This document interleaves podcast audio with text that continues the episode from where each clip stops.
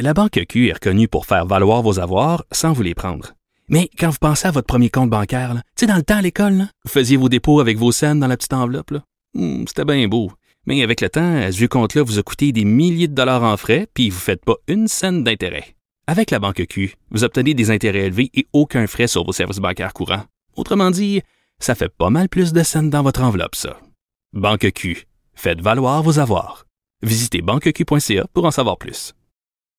Bienvenue à l'émission. La grosse question qu'on va se poser, évidemment, aujourd'hui, ça sera sans doute un sujet abordé au point de presse du gouvernement Legault auquel on ira dans quelques instants.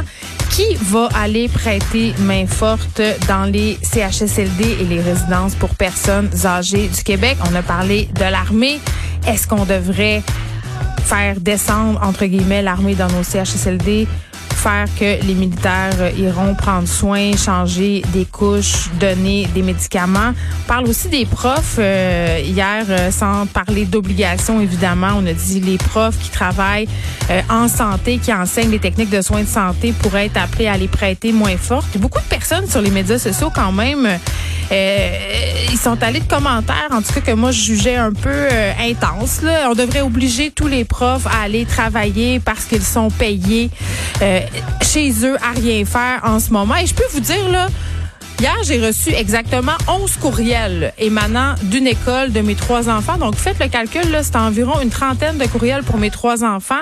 Ces courriels-là venaient des profs, venaient de la commission scolaire, venaient justement du ministère de l'Éducation à propos de cette fameuse trousse. Donc, les profs sont pas chez eux en train de rien faire. Ils sont pas assis à se tourner les pouces. Les profs ont des familles. Les profs sont parfois aidants naturels.